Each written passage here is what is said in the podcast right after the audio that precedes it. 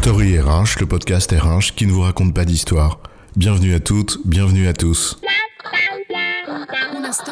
History is made of stories. Dans cet épisode, nous allons parler du collectif comme facteur de succès des entreprises. Et oui, pas de facture sans bonne facture. Dit autrement, si tu veux pouvoir envoyer ta facture et qu'on te la paye, il faut avoir réalisé un travail de bonne facture. Un travail bien fait, quoi. Facture, du latin factura, la façon ou la fabrication. Dit autrement, pour qu'une entreprise fasse des ronds, il faut qu'elle tourne rond.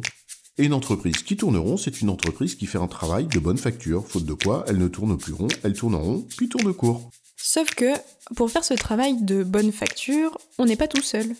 Entreprendre, s'y prendre à plusieurs. Entre nous, le préfixe entre dit tout. Entre nous ou parmi nous. Ou à l'opposé, ce qui sépare, entre deux mondes. Que se passe-t-il donc quand ce collectif se fracture? La facture et les fractures, c'est quoi l'histoire? La facture et la fracture. Juste un air de trop, peut-être celui qu'une partie du corps social arbore avec le regard qu'elle porte sur l'autre, en mode la France d'en haut et celle d'en bas, celle de riche et celle de pauvre, méchant patron, vilain syndicat. Il est mignon, monsieur Pignon, il est méchant, monsieur Brochant. C'est un peu con tout ça. On ne parle pas de cette fracture-là, si ancienne et malheureusement toujours aussi vivace à certains endroits.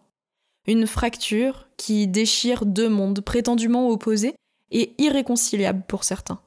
Un peu comme une inexorable tectonique des plaques où dimensions sociales, sociétales et politiques se mêlent, et où les représentations corporatistes le disputent aux intérêts personnels. Nous parlons ici des fractures de surface qui viennent scarifier un édifice déjà fragile. Elles sont parfois conjoncturelles, mais laissent des traces. On les croit conjoncturelles, mais sont l'amplification de déchirures structurelles. Elles sont parfois de moindre ampleur, des griffures plus que des déchirures, mais leur multiplication met la chair à vif, c'est-à-dire qu'elles réveillent et exacerbent les sentiments liés à des fractures bien plus profondes et destructrices. Toutes, qu'elles viennent nourrir des déchirures préexistantes ou qu'elles s'y ajoutent, même légèrement, concourent par petites touches à fissurer un collectif essentiel à la qualité de la facture finale. Sauf à croire bien sûr que l'entreprise performante ne dépend pas de la qualité de sa facture, ou que la qualité de la facture n'a besoin que d'une association opportune de mercenaires aux intérêts bien compris, organisés par des processus techniques. Or, ce n'est évidemment pas ce que nous croyons. Prenons quelques exemples de ces fractures pour illustrer le propos.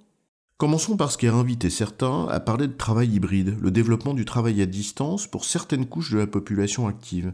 Celles et ceux qui, de fait, n'y ont pas accès par leur métier, bah, ils voient peut-être une forme de privilège consenti à d'autres. La question ne sera pas de savoir s'ils ont tort ou raison, mais bien de tenir compte que c'est peut-être en effet leur sentiment, source potentielle d'un sentiment d'injustice qui est peu propice à la cohésion collective. Et oui, quand les gars et les filles de l'usine qui passent voir celles et ceux qu'ils appellent les bureaux s'exclament le vendredi après-midi Tiens, t'as vu, il n'y a plus personne, ils sont tous en télétravail. Eh bien que ces derniers y aient droit, ou pas, n'est plus vraiment la question.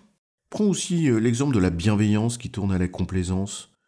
Lorsque celles et ceux qui ne font pas leur part de job ne sont jamais sanctionnés, et que les autres sont obligés de compenser, parce qu'investis pour le bien commun et qu'ils y laissent leur plume et parfois leur santé.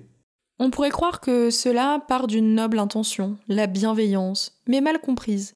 Elle devient un moyen parfait de détruire les solidarités minimales d'un groupe, au point même de conduire à ce que les plus engagés finissent par baisser les bras. Tiens un autre exemple, la répétition des comportements inappropriés, les vannes à la con qui se répètent, qu'elles soient racistes, sexistes ou je ne sais quel autre irrespect, et qui conduit au mieux à ce que les uns ou les unes ne supportent plus les autres. Les discriminations rampantes, les petites phrases assassines, les impolitesses et les inélégances du quotidien, qui, à force de ne pas être recadrées, finissent par ériger des barrières infranchissables entre les plus délicats, qui s'effacent, et les brutes, qui imposent. Pas sûr que cela contribue à la fluidité des passes et à l'engagement collectif, tout ça, en effet. Même le digital, dont on vante les atouts collaboratifs, peut malheureusement ne pas favoriser la collaboration en creusant des fractures sociales existantes, oubliant que tout le monde n'y a pas nécessairement accès, que tout le monde ne le maîtrise pas, y compris chez des jeunes ou des personnes exerçant des postes à haute responsabilité. Que dire aussi de la fracture entre celles et ceux qui sont au contact de la réalité du terrain, opérateurs comme managers directs, confrontées à longueur de journée aux injonctions contradictoires, et les populations du siège, qui pensent les politiques et les processus qui en résultent et s'appliquent au premier. Le charme des résurgences d'un taylorisme qui découpait verticalement entre celles et ceux qui pensent le travail et celles et ceux qui l'exécutent. À voir parfois l'inadéquation des processus à la réalité de l'activité opérationnelle, on se demande de temps en temps si celles et ceux qui ont pensé le travail ne l'ont pas plutôt exécuté, et si ceux et celles qui justement doivent l'exécuter ne sont pas plutôt obligés d'en penser les plaies. Le manichéisme a de beaux jours devant lui en entreprise aussi. Techniciens et commerciaux, tenant du chiffre et manière du verbe, pointilleux de la conformité et porteurs du business, Paris, province, toutes ces distances qui finissent en territoire imaginaire et qui dressent les uns contre les autres. Sans parler des différences de traitement, statutaires ou organisationnelles. Tu sais, quand tu fais le même boulot que ton voisin de bureau, mais pas de bol, tu n'as pas les trois mois d'intéressement et de participation parce que tu n'es pas rattaché à la même entité juridique. Ou que tu n'es pas dans la bonne bande, le bon clan, que ce soit le canal historique de ceux qui ont été rachetés ou de celui de ceux qui ont racheté.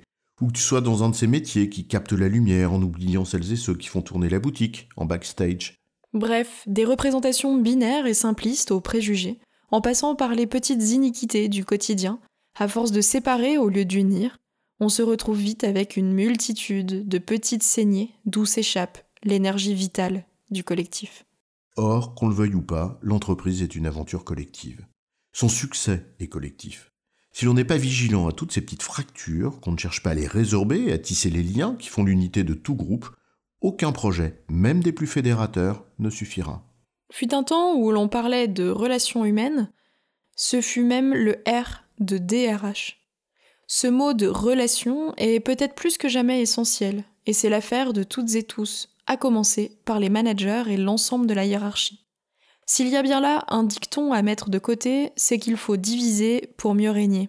Car l'enjeu n'est pas de régner, mais bien de réussir, collectivement.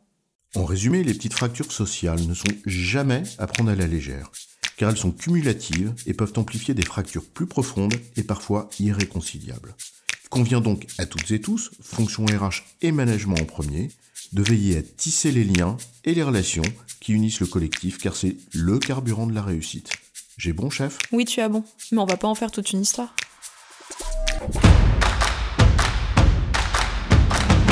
Story RH, le podcast RH qui ne vous raconte pas d'histoire. Retrouvez tous les épisodes sur storyrh.fr.